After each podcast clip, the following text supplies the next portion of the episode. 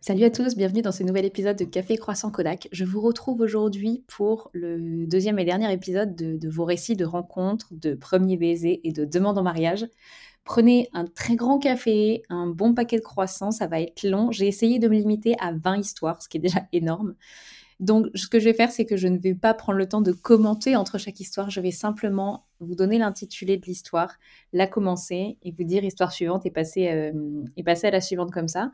N'oubliez pas que le but à l'issue de ce podcast, c'est de choisir dans les deux épisodes, le précédent et celui-ci, l'histoire que vous avez préférée et on offrira une séance couple euh, au petit couple que vous avez choisi.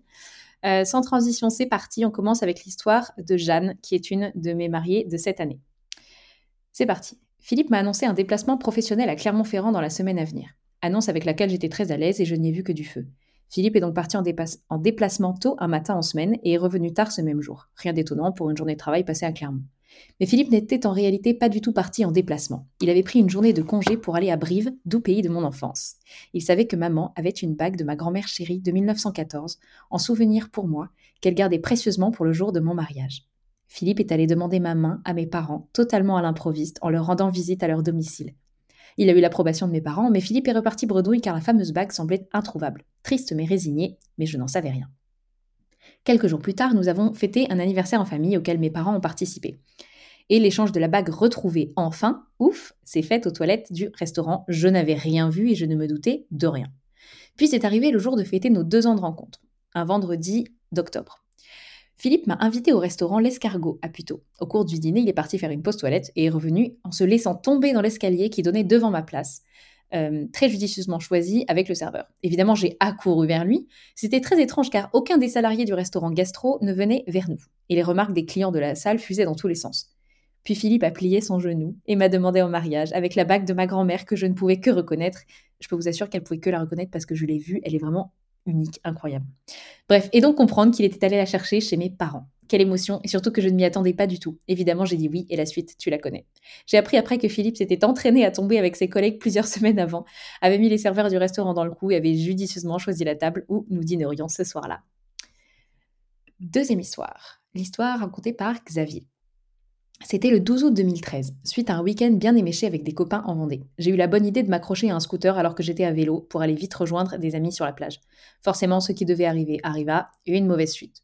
C'est alors qu'en entrant à Nantes, le médecin, pensant que mon coude était cassé, m'envoya aux urgences. L'attente étant longue et trouvant ma voisine en salle d'attente mignonne, je décide d'engager la conversation. Celle-ci était fluide, mais il me manquait toujours un élément pour la revoir après l'auscultation, son numéro.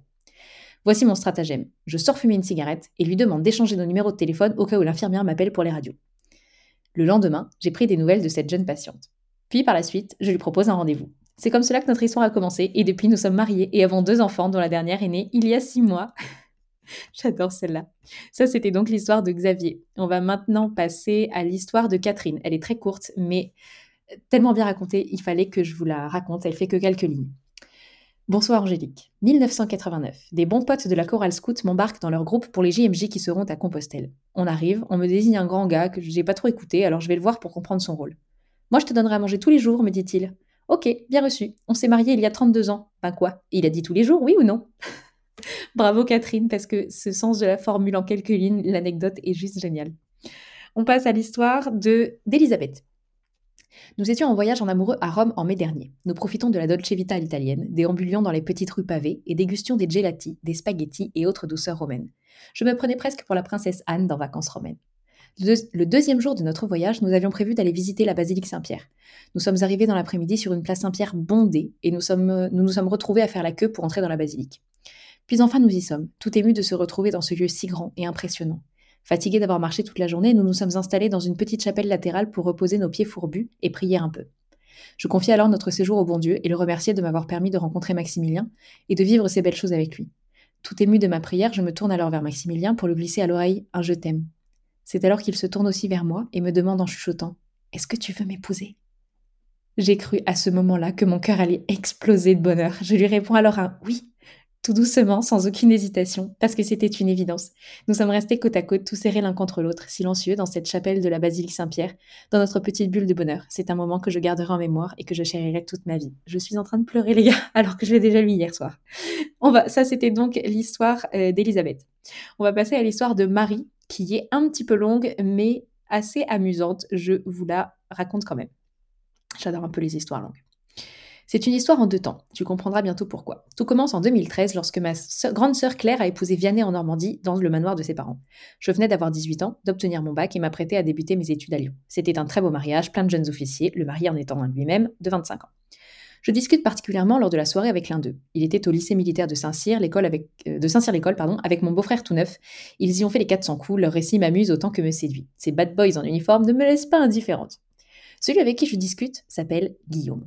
Il me fait danser une bonne partie de la nuit, et avec un copain, ils partent acheter les croissants à 7 heures pour les 5 ou 10 personnes que nous étions encore. Le lendemain, nous nous saluons sans plus de forme et chacun repart de son côté. Il faut dire que nous avions 9 ans d'écart.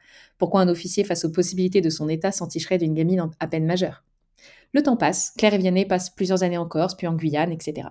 De mon côté, j'atteins mes 25 ans. La plupart de mes bons amis qui sont plus âgés que moi sont mariés et je vis assez mal mon célibat. Mais je me prends en main été 2020 et le cœur plein d'abandon, je confie au bon Dieu et accepte enfin de ne pas maîtriser l'arrivée d'un potentiel futur mari dans ma vie. Je me sens mieux et je suis prête à affronter les années, voire la vie de célibataire avec joie. Et c'est à ce moment que nos Guyanais sont mutés à Paris. Vive les logements de l'armée, le leur ne sera prêt que fin septembre. Ma sœur doit donc repousser la rentrée à l'école de ses enfants et s'installe en Mayenne chez mes parents en attendant. Vianney, quant à lui, loge chez un certain Guillaume, un pote du lycée militaire. Mi-septembre arrive et avec l'anniversaire de leur fille aînée, ma filleule Jeanne. C'est la première fois qu'elle fête son anniversaire en métropole et ses parents, pour l'occasion, invitent son parrain et sa marraine, ainsi que ses grands-parents pour le week-end en Mayenne. Et puis, quitte à avoir un ami vraiment chouette et célibataire à qui ils sont redevables, Vianney et Claire décident d'inviter Guillaume.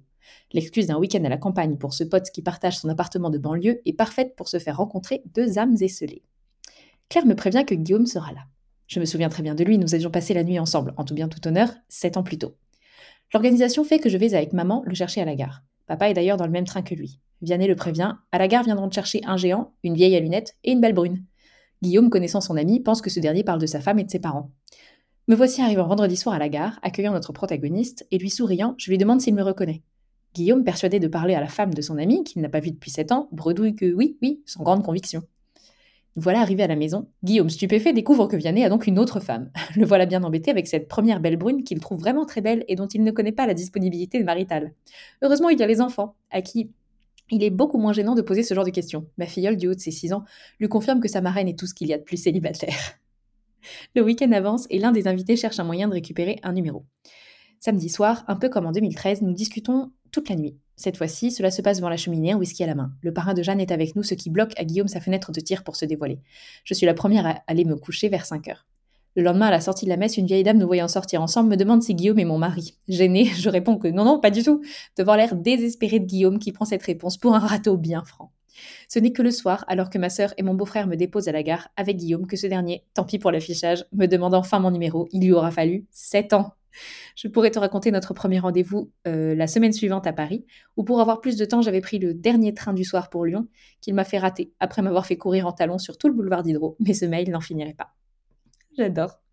Ça, c'était donc l'histoire de Marie, euh, une histoire qui s'étale sur 7 ans. C'était très joli. Et on va passer à l'histoire d'Anne-Laure. 11-10-2018. J'ai 28 ans et je travaille pour une industrie pharmaceutique dans le marketing multicanal à Paris. Un fournisseur propose une soirée sur le sujet. J'essaie de motiver mes collègues à m'accompagner, mais personne ne peut. Je pars en retard du boulot, ça annonce une soirée galère. Dans le métro, j'envoie un texto à ma copine Laurane qui habite dans le 17e. J'avais un afterwork d'un fournisseur ce soir, mais je suis en retard, il s'avère que c'est à deux minutes de chez toi. Tu veux pas qu'on aille boire un, verre plus tôt Elle me répond Je dîne avec une copine, va à ta soirée, on se boit un verre ensuite. Me voilà donc arrivé avec 30 minutes de retard à une conférence qui dure une heure. On m'accueille gentiment, on me dit qu'il reste de la place au premier rang. Top la discrétion. Je m'installe et écoute attentivement la présentation jusqu'à sa conclusion. Et maintenant, place à l'apéro. Moment pas super agréable quand on ne connaît personne, mais qu'on a quand même envie de prendre une petite coupe de champagne. Je scrute des yeux l'assemblée, je trouve un ancien stagiaire d'une collègue, il me, dit de, il me dit ne rester que 10 minutes car il doit rentrer. Pas grave, 10 minutes, ça laisse le temps d'attraper une coupe. Quand soudain, alors, ça fait longtemps, tellement longtemps, qu'est-ce que tu deviens? Un ancien collègue que j'ai connu lors d'un stage il y a 5 ans de cela me reconnaît. Il comprend vite que je vais euh, rapidement me retrouver seule à cette soirée et me propose de se joindre à lui et à l'ensemble de ses collègues. Trop contente, je vais pouvoir boire mon verre avec de la compagnie. Pour autant, je ne pensais pas que ce moment allait changer ma vie. Après avoir rencontré différents collègues de mon ancien copain de stage, je tombe sur Louis Claire. Mes premières pensées sont il est pas mal celui-là. On commence à discuter et deux choses me viennent alors à l'esprit. Ce mec est super beau. Et en plus, il ne le sait pas. C'est tellement rare. Une pépite sûrement en couple avec une fille depuis longtemps. Et il me parle de son master. Mais il quel âge? Oui, je deviens cougar, je crois. Titi, et par ma curiosité, j'ose lui demander son âge, il me dit 28 ans aujourd'hui. Bizarre de passer son anniversaire à une soirée d'un fournisseur, mais me voilà rassuré, il n'a qu'un an de moins que moi. Il m'explique qu'ils se sont dit avec des collègues qu'ils profiteraient du champagne gratuit du fournisseur en début de soirée avant d'aller fêter ça dans un bar par la suite. Je note donc qu'il y a peut-être la possibilité de prolonger la soirée. Arrive ensuite ce moment. Mon ancien co-stagiaire propose d'aller dans un bar avec les quelques personnes encore motivées. Beaucoup ont décidé de rentrer finalement. Il se tourne vers moi. Et toi, Anne-Laure, tu te joins à nous? Je réponds volontiers. Nous trouvons un bar à proximité. J'en apprends encore un peu plus sur ce charmant Louis Clair. Il habite dans le 5e arrondissement, soit à l'autre bout de Paris. Peut-être pourrons-nous prendre le métro ensemble en fin de soirée. J'envoie un message à ma copine Laurane qui nous rejoint au bar. Je vais l'accueillir à la porte et lui glisse STP, viens t'asseoir sur la banquette à côté de moi, ça permettra de devoir me décaler et me rapprocher un peu de Louis Clair. Laurane arrive à la table, mais forcée de constater que ce serait bizarre qu'elle aille sur la banquette alors qu'une chaise l'attend. Raté. Néanmoins, c'est une super copine. Dans la minute où elle arrive, elle parle de son mari, histoire d'être claire sur le fait qu'elle n'est pas disponible. Une vraie pote. 1h30 du matin, la soirée se termine. Nous sommes jeudi soir et nous travaillons demain. Oups, plus de métro, les autres habitent à côté et rentrent à pied, et je propose à Louis Claire de lui payer le taxi pour le déposer chez lui comme il a payé sa tournée pour son anniversaire. Il accepte et je commande un Uber. Il me dit alors qu'il faut traverser la rue, qu'il va arriver par l'autre côté. Dubitatif, j'accepte de traverser, puis je lui dis qu'il s'est trompé, qu'il faut retraverser. Et il me dit alors Mais c'est si difficile de savoir par où le taxi va arriver, on peut rentrer à pied? Je saute sur l'occasion et j'appuie sur le bouton Annuler la course en répondant Pas de problème, j'adore marcher. Du 17e au 5e, il y en a pour une heure et demie de marche. C'est parti. Je m'improvise guide de Paris car j'apprends que Louis Claire a grandi à Grenoble et ne connaît pas très bien la capitale. Nous discutons de tout et de rien et d'un coup, il me prend la main.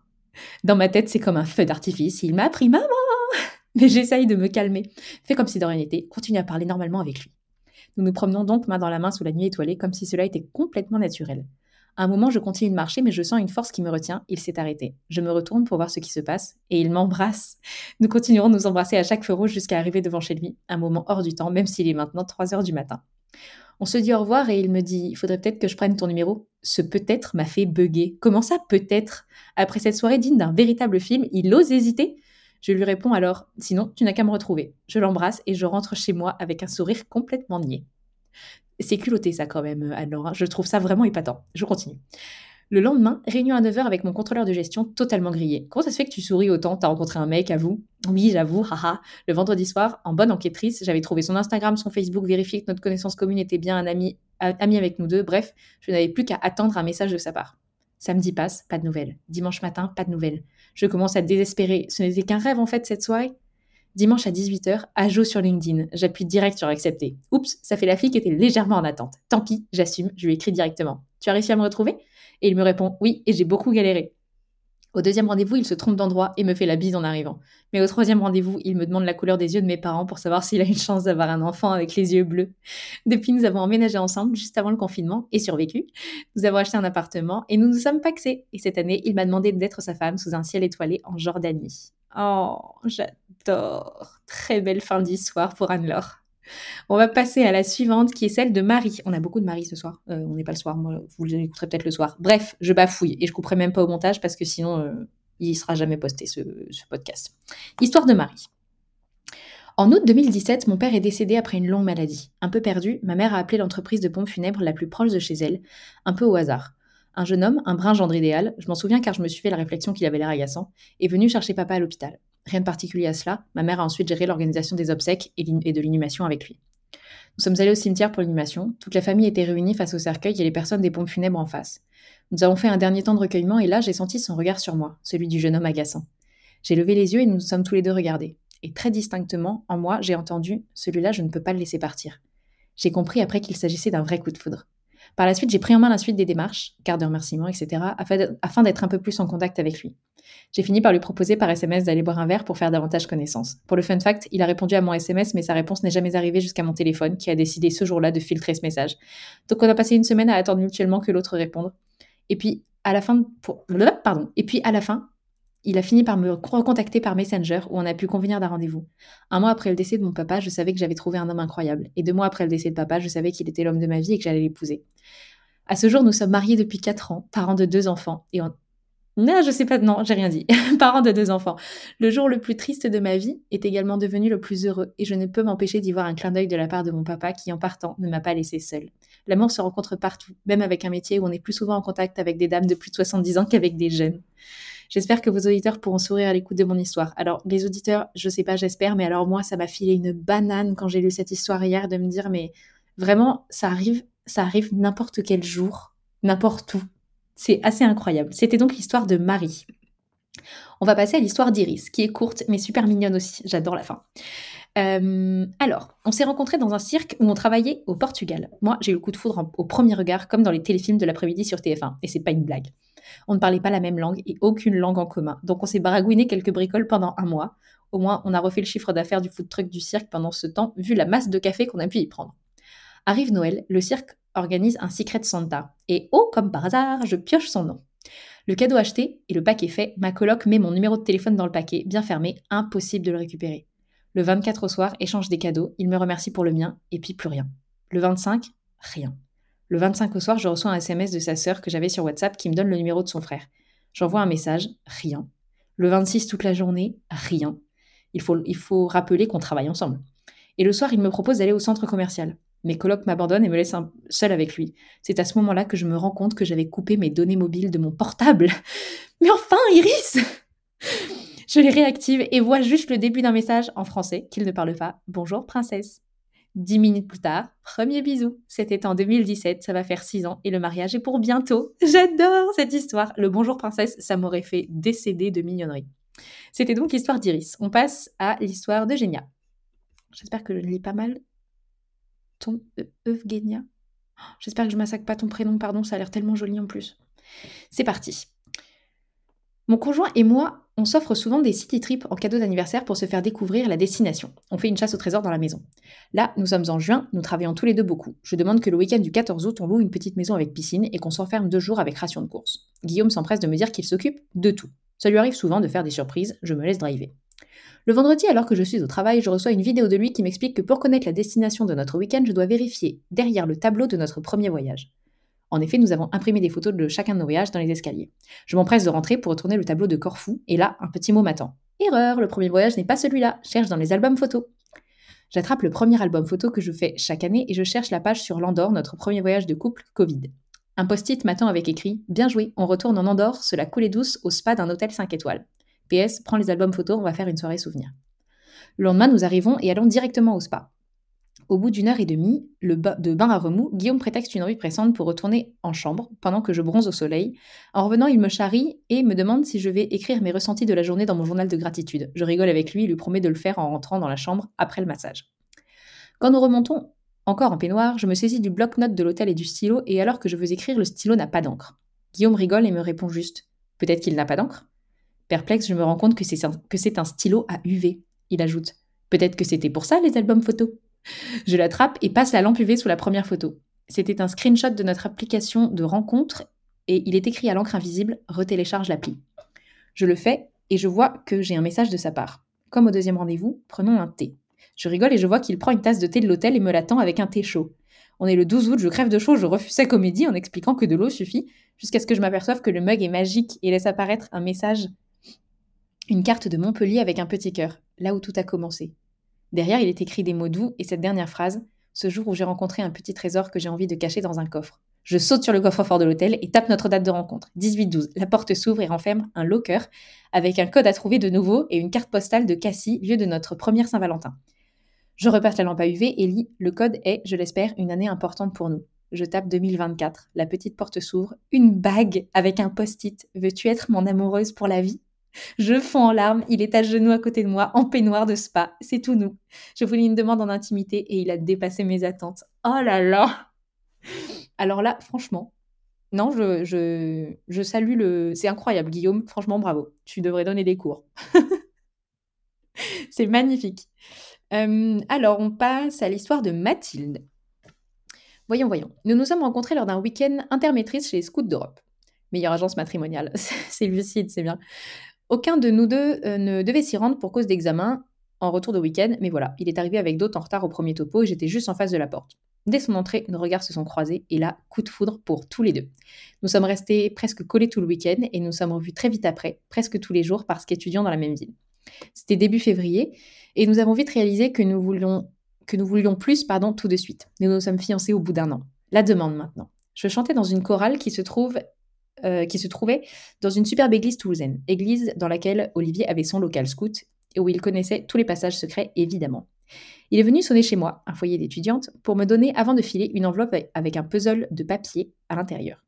Une fois tout reconstitué, j'ai compris qu'il avait organisé une chasse au trésor dans Toulouse. Je devais suivre des signes tracés à la craie sur les trottoirs de Toulouse. Je suis passée par tous les endroits qui nous étaient chers et qui signifiaient beaucoup pour nous deux. Il y a eu quelques galères réglées par un appel rapide à mon fiancé. J'ai compris direct ce qui m'attendait. J'étais et j'étais plus que mûre. J'ai fini par arriver jusqu'à l'église Saint-Pierre des Chartreux. Les signes m'ont fait passer devant ma chorale, en train de répéter, et là une porte d'habitude fermée s'ouvre. Derrière la porte, l'escalier qui monte jusqu'au clocher. Je suis arrivée sur un espace se trouvant être là je suis sur un espace se trouvant être la voûte au-dessus du centre de l'église, remplie de bougies, et Olivier à genoux en costume au milieu. J'ai eu la plus belle déclaration d'amour qui soit sur l'air de l'Alléluia d'Endel. La chorale était juste en dessous, très émouvant. Pour clôturer ce moment parfait, nous sommes montés jusqu'au clocher pour observer le soleil couchant sur les toits et faire sonner la cloche. Toujours irrésistible, et c'était il y a 13 ans déjà. Oh, j'adore, c'est trop mignon Quand on a des petits lieux un peu un peu euh, interdit au reste du monde. Évidemment que c'est là qu'il faut faire une demande. Très très bien joué, bravo, j'adore, c'est trop beau. Il nous reste encore 10 histoires, j'espère que vous avez encore du café, sinon c'est le moment d'aller le re-remplir. On passe à l'histoire de Marie-Astrid. C'est une histoire très courte, mais je l'ai trouvée hyper touchante. Euh, c'est parti. Avec mon mari, nous nous sommes rencontrés sur le quai de la gare en allant au travail. Nous étions tous les deux enseignants, moi en primaire et mon mari dans le secondaire. Nous habitions à Bourges et, et travaillions à Vierzon nous avions tous les deux fait le choix de prendre le train quotidiennement. Je prenais le train aux mêmes heures tous les jours, contrairement à Pierre. Au fil des semaines, Pierre a changé ses horaires de train pour les prendre tous les jours en même temps que moi. Le chef de gare s'amusait à nous redire la loi interdisant de s'embrasser sur le quai quand nous nous embrassions au moment de partir chacun vers son établissement. J'adore les histoires de bisous sur les quais de gare, je trouve ça tellement poétique. J'adore. On va passer à l'histoire de Clara. Alors, j'ai toujours eu deux rêves, devenir pilote dans l'armée et rencontrer le prince charmant, comme dans les films Netflix. Mais les rêves, au réveil, on les laisse sous l'oreiller. Je me consacre donc à mes études, le lycée, puis Sciences Po. Un semestre et c'est déjà trop. J'annonce à la fin de ma première année à ma maman que je prévois de tout tenter, puis, si la chance me sourit, de tout quitter pour voler. Je n'ai aucun pilote dans ma famille, aucun militaire, aucun guide pour tenter l'aventure, mais je suis terrorisée par les regrets. C'est l'été, je pars en Irlande avec ma meilleure amie, un voyage en backpack, entre copines. En bonne franchouillarde, on veut aller voir les nuages noirs qui viennent du nord, colorent la terre, les lacs, les rivières, bref, le décor du Connemara. Le problème, c'est que la chanson dit vrai. Les chemins sont déconseillés, les conditions météo trop extrêmes et la visibilité nulle. En bonne franchouillarde, bis, nous décidons d'emprunter la randonnée la plus longue pour finalement nous retrouver perdus dans la brume sur une colline où le vent nous fait peiner à tenir debout. Et c'est là que je rencontre J. Lui, il est avec son frère et ils ont pris exactement la même mauvaise décision que nous. Nous sommes donc quatre franchouillards, perdus et trempés au milieu des lacs du Connemara. Vous pouvez prendre une photo de nous? Euh, moi, j'ai les chaussettes d'hiver remontées jusqu'aux genoux, un énorme pull tricoté et un, tricoté et un kawaii rouge fluo serré autour de la tête. Lui, il était dans un suite French Air Force Academy. Nous passons le reste de la journée ensemble à marcher des kilomètres en parlant d'avion, de rugby, de nos vies. Le soir, j'envoie un message à l'une de mes meilleures amies, mot pour mot, crois-le, crois-le pas, j'ai rencontré l'homme de ma vie. Le coup de foot Netflix. Nous nous rendons compte que le reste de notre programme colle. Nous prenons le même bus pour Dublin, partageons des Guinness et des fish and chips tous les quatre. Le moment du départ est venu, je rentre à Toulouse, lui à Salon de Provence. Nous échangeons quotidiennement, il m'aide à préparer les concours. Un mois plus tard, il me rejoint dans la ville rose. Aujourd'hui, nous allons fêter notre sixième Noël ensemble. Moi, ça fait quatre ans que je suis élève pilote et que je poursuis ma quête, croyant en nous et en la bonne étoile qu'il a mis sur mon chemin, là-bas, au Connemara. En fait, ce que j'adore dans cette histoire, c'est que euh, Clara, non seulement trouve le mec de sa vie, mais en plus, elle est actuellement élève pilote. Elle, a le beurre et l'argent du beurre. Elle, fait ce dont elle rêve. Elle réalise tous ses rêves. Hop, hop, hop, allez, c'est parti. Moi, j'adore l'histoire de Clara. Euh, alors, maintenant, on passe à l'histoire euh, d'Ali, Aliénor.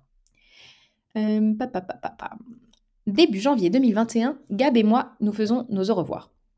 En effet, étant militaire, il part en Afrique pour un mois pour parfaire sa formation. De mon côté, je continue ma petite vie en tant qu'orthophoniste en cinquième année à Lille. Lundi 8 février, après un mois sur le sol africain, Gab atterrit enfin en France sur sa chère terre natale. Le bus de l'armée l'emmène directement en Bretagne. Nous avons prévu de nous retrouver le week-end qui suit à Paris. Ça me semble être dans une éternité, mais il n'y a pas d'autre solution. Mardi 9 février, 17h20.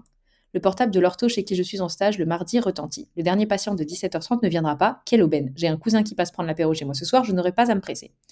Je sors de mon stage et marche pendant 10 minutes pour rejoindre mon appartement. Il fait froid, très froid, beaucoup trop froid. Les médias parlent d'ailleurs de la journée la plus froide jamais enregistrée depuis 10 ans. Mes doigts, dans mes gants, dans mes poches, sont frigorifiés. Je me presse pour ne pas perdre mon nez et mes oreilles. Je n'ai pas pu regarder mon téléphone de la journée. Si Gabriel m'a envoyé un message, je lui répondrai quand je serai au chaud. 17h45. J'arrive devant chez moi, je tombe nez à nez avec mon cousin qui est en avance. Je le fais entrer, nous traversons l'immonde local à poubelle, passage obligé pour accéder à l'escalier de service et arriver dans ma colocation d'étudiante trois étages plus haut. La fin de journée a sonné, l'apéro peut commencer. Je regarderai mes messages plus tard, quand mon cousin sera parti. 18h45, je sens mon téléphone vibrer plusieurs fois, puis un appel. Je regarde, je vois que c'est Gab. Nous avions l'habitude de nous appeler le soir, je le rappellerai plus tard, il comprendra. Puis un deuxième appel, toujours de Gab, et un troisième. Ce n'est pas son genre. Il sait que si je ne réponds pas, c'est que je suis occupée. Il sait que je rappellerai. Je m'excuse auprès de mon cousin et je décroche. Mais Ali, t'es où? Tu n'étais pas à ton stage aujourd'hui? On est mardi pourtant. Ça fait 45 minutes que j'attends devant la porte de chez toi. Je ne suis pas repassée par chez moi, j'ai pas de manteau, j'ai trop trop froid, s'il te plaît, viens m'ouvrir vite, vite, vite. Je suis en train de me transformer en stalagmite. Je ne comprends pas du tout, mais je vois que j'ai reçu plein de messages de Gab en fin d'après-midi me demandant où j'en suis dans ma journée et où je suis. Je descends les escaliers à toute allure, je vais le revoir après plusieurs semaines. J'ouvre la porte et le fais entrer dans la première pièce, le local à poubelle. Il me prend dans ses bras, je confirme, c'est un glaçon. Un glaçon tout bronzé, un glaçon qui a dû vivre un sacré choc thermique en passant de près de 40 degrés en Afrique à moins 10 degrés en 24 heures. Il pose un genou à terre, regarde autour de lui, explose de rire et me dit Bon, j'avais pas vraiment imaginé ça comme ça, mais même si on est entouré de poubelles qui empestent et que ma surprise est ratée, est-ce que tu veux devenir ma femme? Désolée pour les bruitages. Euh, il se trouve que ça faisait depuis 18h que Gabriel me guettait devant la porte. Il savait que je sors de stage à 18h le mardi et que je n'ai que 10 minutes de marche pour rentrer. Il savait que je dois arriver chez moi vers 18h15. Il ne pouvait pas se douter que je finirais plus tôt à cause d'un absent et que je ne toucherais pas à mon portable pour répondre à ses messages à cause du froid. Nous nous sommes loupés à 10 minutes près. Ça faisait 45 minutes qu'il attendait caché derrière une voiture et se dressait devant chaque personne d'à peu près ma taille qui passait, prêt à s'agenouiller. Il se trouve que ce coquin n'a jamais été redéposé en Bretagne, et ça explique pourquoi il n'a que des affaires d'été avec lui.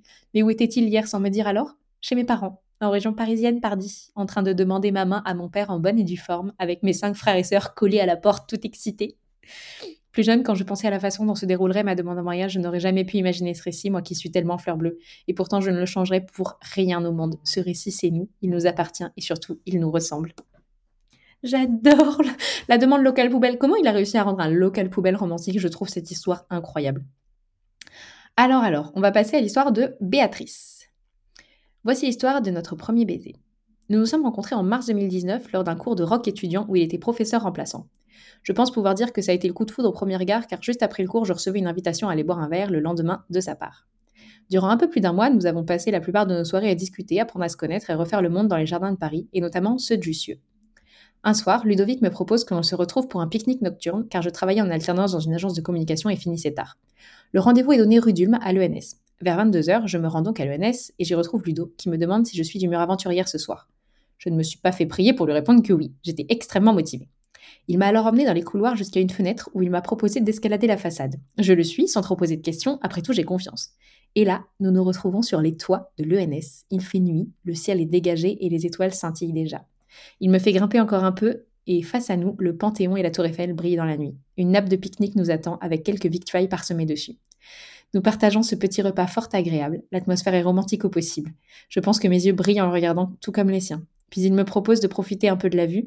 Je sens que ce moment inévitable va arriver d'un instant à l'autre. Il me prend dans ses bras. Nous sommes fin avril, mais il fait encore frais. Son regard se pose sur moi et il me dit d'une voix extrêmement douce et presque vulnérable Me fais pas souffrir puis m'embrasse alors que la tour Eiffel se met à scintiller de mille feux. C'est un film, les gars. On est en plein dans un film. Netflix, écoutez ce podcast, faites des films, des histoires de mes abonnés, s'il vous plaît. Ça suffit maintenant. On veut un truc à la Love Actually avec plein de plein d'histoires qui se mélangent et qu'on recoupe après. Putain, ça se recouperait sur un gros apéro géant de, des écoutes des, abonnés du podcast. Ce serait incroyable. J'adore cette histoire, Béatrice. C'était l'histoire de Béatrice. Courage, il nous en reste six. Alors, je suis sûre que vous aimez ça, vous. Alors, cette fois-ci, c'est l'histoire de Laure, euh, qui est une de mes mariées de l'année prochaine. Alors, le 15 euh, juillet 2022, c'était une journée comme les autres, avec un beau soleil d'été. Je me prépare pour aller au travail. En plus, ce soir, je vais dîner avec mon conjoint, JB, pour fêter notre date. 15 06 15, c'est le premier bisou. Mon anniversaire aussi, le 25 juin. Bref, plein de belles choses à fêter. Les enfants sont gardés chez papy et mamie, une soirée juste entre deux s'annonce. JB sait s'occuper de réserver le restaurant. Je finis à 19h à Opéra. Je reçois un texto de JB vers 18h15 pour me demander de le rejoindre à côté de l'Elysée. J'ai hâte de le rejoindre, cela fait un petit temps que nous ne sommes pas retrouvés juste à deux, juste nous. Une fois rejoint, je lui demande où nous allons. Je trouve sa réponse un peu vague. Puis je le sens ailleurs, je lui demande si tout va bien. Il me rassure et me dit que tout est ok. Voilà qu'au milieu de la rue, il me regarde, il m'arrête, le genou à terre et me demande en mariage avec cette bague si belle. Voilà le fameux moment, celui-ci attendu que j'avais discuté avec mes copines, la demande idéale. Tu sais, il y a un an, cette fameuse soirée copine avec une bouteille de vin, elles t'ont toutes demandé et noté dans un petit coin de leur tête pour le dire à JB. Ma demande idéale était peu importe où, peu importe quand, mais surtout que ce moment puisse être photographié pour m'en rappeler toute ma vie et garder ces détails en mémoire. Et le pompon, ce serait si elle était photographiée par Ange. Moi, du coup. C'est moi. mais je leur dis clairement que c'est pas possible, etc. Et leur montrer les bacs qui me plaisent, etc. Mes copines sont waouh. Elles ont toutes euh, dit. Elles ont, pardon, elles ont tout dit et tout bien dit. Grâce à leur aide, mon rêve de la demande idéale allait se réaliser. Et le voilà, ce moment idéal. Le genou à terre, mon cœur était déjà en mode Waouh, activé. Je vais devenir sa femme. Et là, qui arrive toute discrète? Toi. On parle de moi là. Avec ton appareil photo, ton regard, ton œil, deuxième dose d'adrénaline, c'est ma demande idéale. Et nous voilà partis pour faire une séance photo avec toi. Donc c'est moi. je vais vous le dire à chaque fois. Exactement comme je m'y attendais. Douce, marrante et simple. Oui, je me lance des fleurs, je lis des compliments sur ma propre personne. Mais la magie ne s'arrête pas là. Après cette superbe séance photo, nous voilà partis manger au restaurant de Jean-François Piège, un chef que j'adore. Après le fait que mes yeux et mon cœur soient émerveillés, voilà que mes papilles vont l'être. Ce repas a été juste un délice et nous avons vu Jean-François Piège en plus. Ça n'était pas prévu. Mais que demander de plus? L'homme que tu, euh, que tu aimes le plus au monde vient de réaliser un sans faute et te crée un souvenir parfait et merveilleux. Et bien sûr, à chaque fois que je regarde ces si belles photos que tu as prises, l'intégralité de toutes ces sensations revient en moi. Merci d'avoir gravé à vie ce moment si parfait. Celle-là, j'étais obligée de vous la raconter parce que ça parlait du moi. Donc ça, c'était l'histoire de l'or. Et euh, il faudrait que je vous fasse un petit article de blog de l'histoire de l'or avec euh, les photos de la demande, du coup, si elle est d'accord. Faudra qu'on lui demande. Euh, alors, on va passer sur l'histoire de Solène. Cette rencontre, il se plaît à me la raconter souvent car on peut dire que sa vision est plus romanesque que la mienne, étant donné l'émotion forte qu'il l'a saisie lorsqu'il m'a aperçu au travers d'une vitre embuée le 31 décembre 2016.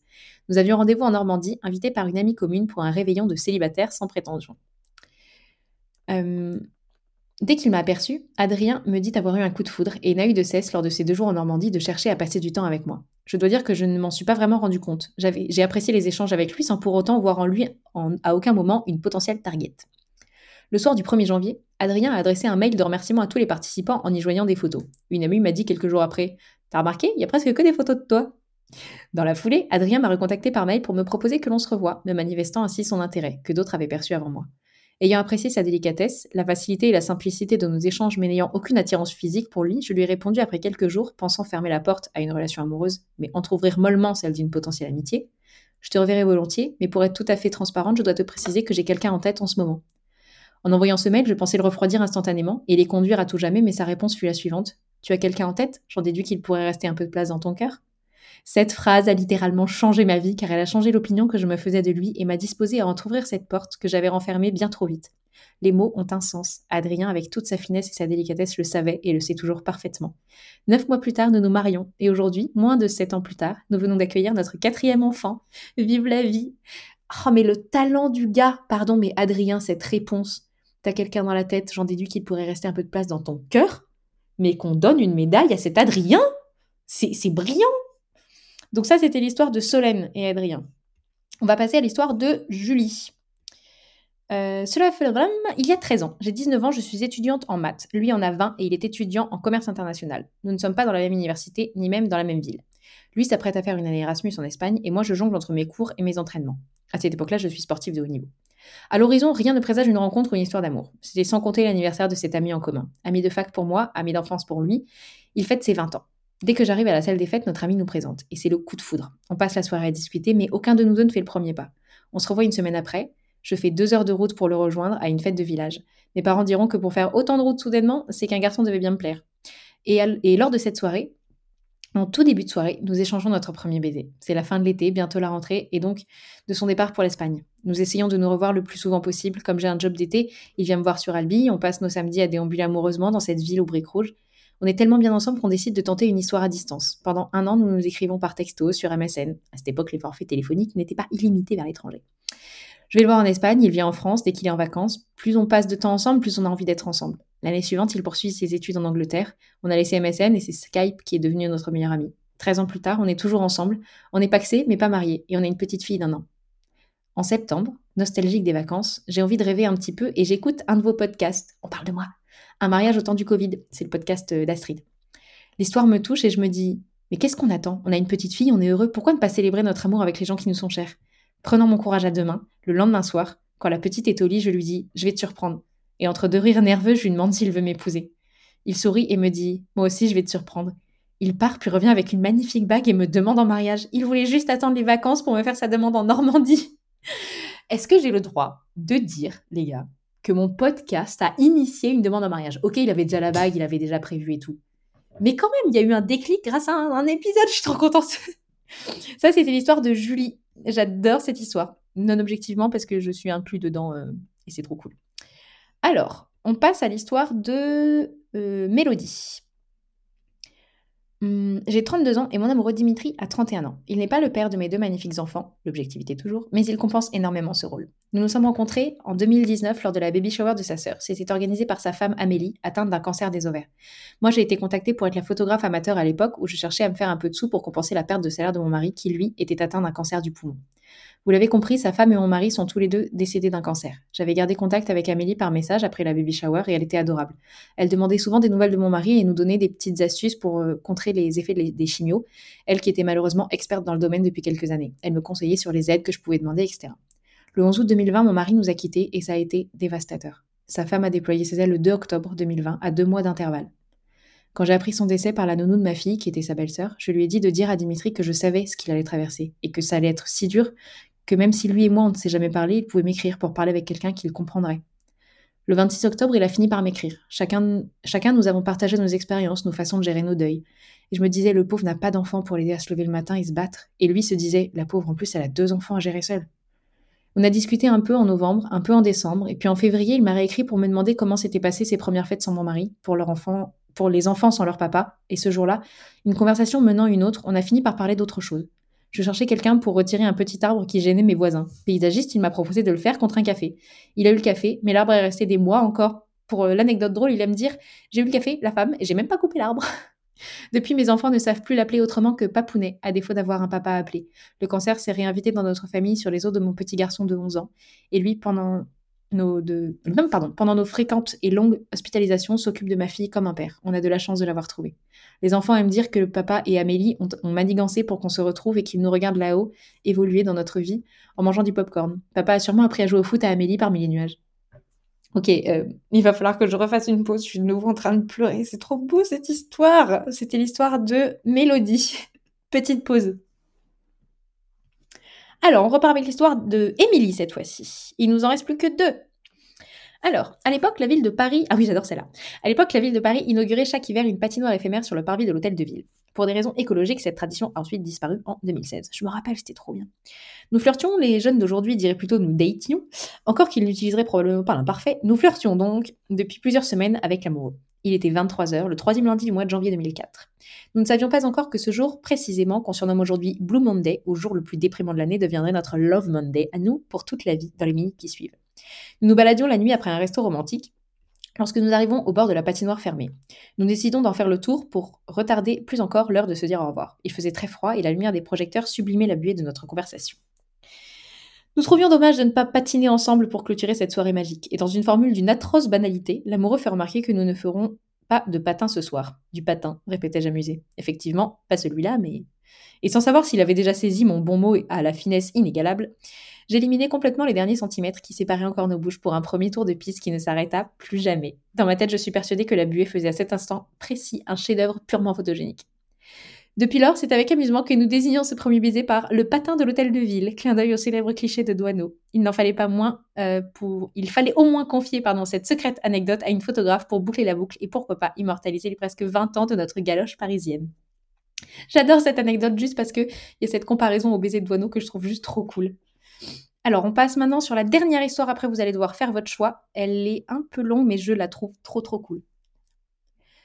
Euh, Vendredi soir, je descends. Attends, c'est l'histoire de. J'ai pas dit, j'ai pas dit, j'ai pas dit.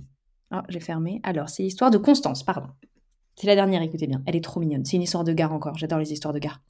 Vendredi soir, je descends du train Nancy-Paris, gare de l'Est, un peu anxieuse. Depuis plusieurs semaines, mon copain est dans les préparatifs d'un week-end surprise dont je n'ai pas pu euh, soutirer, dont je n'ai pu, pardon, soutirer aucune information malgré mes multiples tentatives. Les trois consignes que j'ai pu avoir sont les suivantes. Me rendre gare du Nord à Paris pour 20 heures précises entre le quai 13 et 14 porter un pull de couleur flash, avoir sur moi des écouteurs chargés. Check, check, check. 20h, j'arrive à Gare du Nord. Je m'installe entre les, traits, les quais 13 et 14. Il m'a envoyé quelques minutes plus tôt dans le train un message audio qu'il m'est interdit d'ouvrir pour l'instant. J'attends. Il habite Lille, moi Nancy. Nous nous sommes rencontrés un an et demi plus tôt au mariage de son frère, dont il était témoin, moi j'étais une amie d'enfance de la mariée. Nous connaissons les gares de Paris par cœur, à force de faire des allers-retours chaque semaine. Tantôt chez l'un, tantôt chez l'autre, nous arrivons à nous voir très souvent. La SNCF est très probablement bénéficiaire grâce à nous. J'adore. 20h05. Je suis toujours entre le quai 13 et 14. Je porte un pull vert flashy qui pourrait éblouir une taupe. Un homme d'une quarantaine d'années s'approche de moi et me donne une lettre que je récupère pas très sereine. Il est écrit que je ne dois pas m'inquiéter et que je peux suivre cet homme qui m'emmènera à un endroit surprise. À ce moment-là seulement, j'aurai le droit d'écouter le message audio. Je suis alors cette personne qui m'emmène au sommet de la gare du Nord, dans un grand couloir vitré qui surplombe toutes les voies. Cette zone n'est pas accessible au grand public. Il s'agit du couloir des douanes anglaises et françaises. C'est un très bel endroit. Je ne panique pas, mais je reste peu sereine. Une fois au centre de la galerie, l'homme qui m'y a déposé repart, me laissant seule. Je mets alors mes écouteurs pour démarrer le message audio. Mon copain a enregistré un message vocal d'environ 5 minutes, pendant lequel il rigole à l'idée de me savoir ici, me devinant interloqué et légèrement paniqué. Il m'explique pourquoi il a décidé de m'emmener à cet endroit, tout en haut de cette gare si symbolique pour nous. Chaque passage est rempli de joie à l'idée de nous retrouver, puis de tristesse quand vient l'heure de rentrer. Il me raconte notre rencontre, notre histoire, nos anecdotes. J'ai du mal à retenir quelques larmes, moi qui gère plutôt bien l'émotion en temps normal. À la fin du message audio, il me demande de fermer les yeux et de me retourner quand je le souhaite. Je me retourne alors, après quelques secondes. Le voilà devant moi, habillé de la chemise blanche qu'il de la chemise blanche qu'il portait le week-end de notre rencontre. Je l'ai toujours trouvé très canon dans cette chemise, même si je ne suis probablement pas très objective. Il me parle même il me parle, pardon, mais je peine à comprendre ce qu'il dit car je pleure trop. Après quelques secondes ou minutes, je ne peux même pas le dire. Il s'agenouille, un écrin noir à la main, et me tend une superbe bague de fiançailles qu'il a dessinée lui-même et faite faire sur mesure pour qu'elle soit unique. Sur le certificat d'authenticité, qu'il me montrera plus tard, il l'a même nommé bague de chivré, comme le domaine du mariage où nous nous sommes rencontrés. Nous avons passé le week-end tous les deux dans un très joli domaine de la campagne parisienne. Tout a été minutieusement préparé par ses soins pour que ce moment soit parfait. Et honnêtement, c'était plus que le cas. Chaos technique d'amour. Et bien entendu, j'ai dit oui Elle est trop belle cette histoire. En plus, ils m'ont envoyé ça avec euh, une petite photo de leur tête toute contente là. J'adore. Voilà, c'était l'histoire de Constance. Alors, on est à combien de minutes de podcast? 41 minutes de podcast. Je vais euh, vous laisser peut-être réécouter l'épisode précédent, faire un petit point, faites vos pronostics. Envoyez-moi un petit message avec euh, l'histoire qui vous a le plus touché, ceux qui pour vous méritent le plus d'avoir un shooting. Et euh, je ferai, les, votes pardon, sont ouverts jusqu'au 15 décembre. Le 15 décembre, j'annonce les gagnants. Euh, vous pouvez me répondre, m'envoyer votre vote par Instagram ou par mail. Si vous êtes abonné à la newsletter, vous répondez simplement à la newsletter. Et puis, ben voilà. Euh, je vous conseille de reprendre un café, peut-être décaféiné parce que ça fait beaucoup de café en 45 minutes quand même. Euh, quelques croissants parce que ça c'est toujours bon pour la santé. Moi je repars à mon Kodak et je vous laisse faire votre choix sur ces histoires merveilleuses. À bientôt